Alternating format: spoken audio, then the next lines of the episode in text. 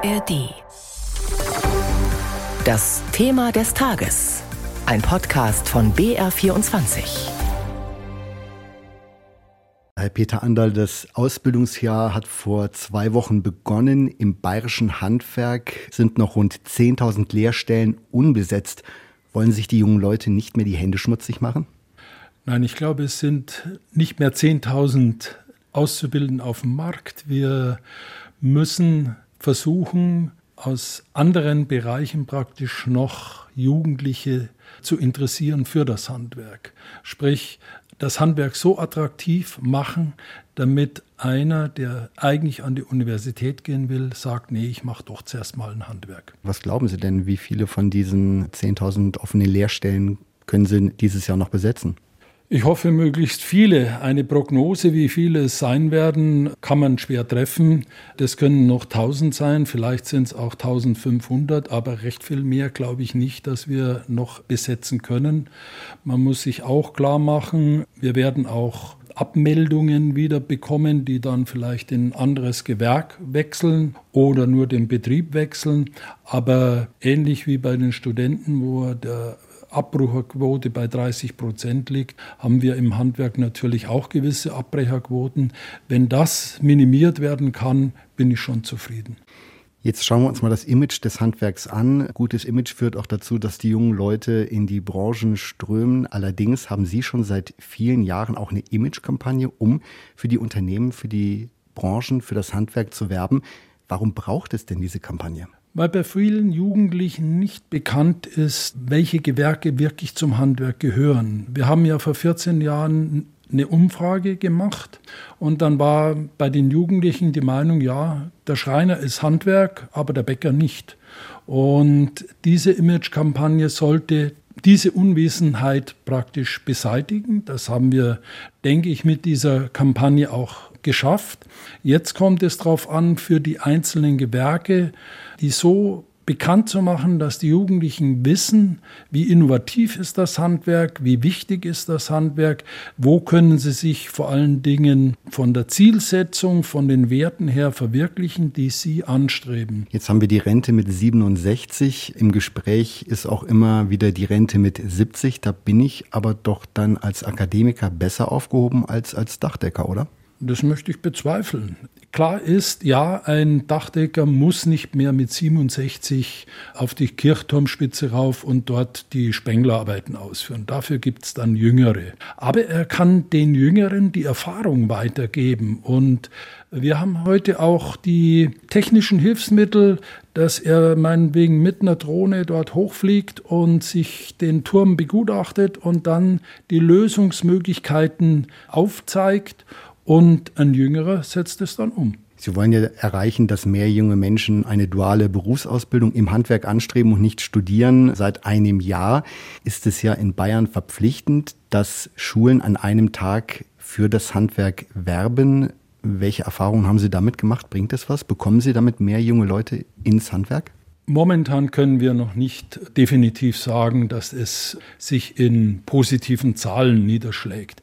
Aber ich glaube schon, dass man konstatieren muss, die jungen Leute haben plötzlich mehr Interesse für das Handwerk auch gezeigt. Vor allem diejenigen, die sich sonst automatisch für Studium interessieren. Ich glaube schon durch das, dass wir hier in die Gymnasien gehen können, dass auch die Lehrerschaft plötzlich mehr Interesse am Handwerk zeigt und sagt, ja, so habe ich das noch nie gesehen und ist ja klar. Und plötzlich viel mehr Wissen auch bekommen, welche Gewerke wir denn haben, Jetzt schauen wir nochmal auf die konjunkturelle Lage, Herr Peter Anderl. Auch da sind Sie betroffen von der hohen Inflation, von der aktuellen wirtschaftlichen Lage in Deutschland. Die Menschen überlegen sich zweimal, ob sie ihr Geld ausgeben, auch ob sie sich einen Handwerker leisten oder nicht. Der Auftragsbestand im Handwerk ist zurückgegangen, beträgt aber immer noch knapp zehn Wochen. Ist das dann Jammern auf hohem Niveau? Nein, man muss unterscheiden zwischen den Gewerken. Diese zehn Wochen sind ja über alle Gewerke Und wir haben natürlich Gewerke, die nach wie vor eine sehr gute Auslastung haben. Wo wir Probleme haben, ist derzeit im Bauhauptgewerbe, weil der Wohnungsbau komplett eingebrochen ist. Dort sind die Auftragsbestände erheblich abgesunken. Ja, die Betriebe versuchen, ihre Mitarbeiter zu halten, weil natürlich sie hoffen, aufgrund des Bedarfs, der eigentlich besteht, dass es in der nächsten Zeit sich die Rahmenbedingungen vielleicht wieder verändern und dann wieder zu Aufträgen kommt.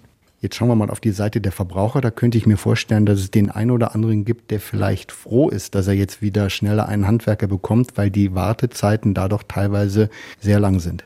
Ja, natürlich ist es so, dass manche Betriebe dann sehr kurzfristig auch wieder Aufträge annehmen können und auch durchführen können, was dem Kunden sicherlich zu Pass kommt. Wie sieht es denn mit den Preisen aus? Das ist ja auch ein Thema, das viele Menschen beschäftigt. Wir haben Stundenlöhne oft zwischen 50 und 80 Euro. In bestimmten Bereichen sind es weit über 100 Euro. Also wer kann sich einen Handwerker überhaupt noch leisten? Da gebe ich Ihnen recht, dass die Stundenverrechnungssätze erheblich gestiegen sind. Man muss sich klar machen, das sind Kosten, die aufgrund der Rahmenbedingungen den Betrieben vorgegeben sind. Sprich die Sozialabgaben, die ganzen sozialen Nebenkosten, die ein Unternehmen bei lohnintensiven Beschäftigungen zu leisten hat, steigen und steigen. Deswegen ist unsere Forderung ja auch gegenüber der Politik, dass das auf jeden Fall unter 40 Prozent bleiben sollte. Wir sind jetzt wieder drüber. Herr Minister Heil will haben, dass wir vernünftige Löhne zahlen, wenn ich einem Mitarbeiter entsprechend deren Vorstellungen die Löhne erhöhe, fällt das automatisch zurück auf die sozialen Nebenkosten, dass die auch entsprechend steigen und dann muss ich diese hohen Verrechnungssätze dem Kunden berechnen. Uns wäre auch lieber, wir hätten niedrigere Preise und, und ein Mitarbeiter von uns könnte sich es leisten, wenn er in seinem Häuschen etwas machen kann, dass er nicht sagen muss, ich muss drei, vier Stunden arbeiten, damit ich mir das überhaupt leisten kann. Sie sind als Präsident des Bayerischen Handwerkstages Bayerns oberster Handwerker, so will ich es mal nennen. Sie selbst haben Bauingenieur und BWL studiert. Warum haben Sie keine Ausbildung im Handwerk gemacht? Ich habe quasi eine Ausbildung im Handwerk gemacht, nur keine Prüfung. Ich konnte zu Beginn meines Studiums bereits zwei Jahre durchgängig auf einer Baustelle nachweisen. Und ich glaube, dass ich zu Beginn meines Studiums wesentlich mehr Tätigkeiten schon selbstständig ausführen konnte, als mancher, der heute mit der Meisterprüfung anfängt.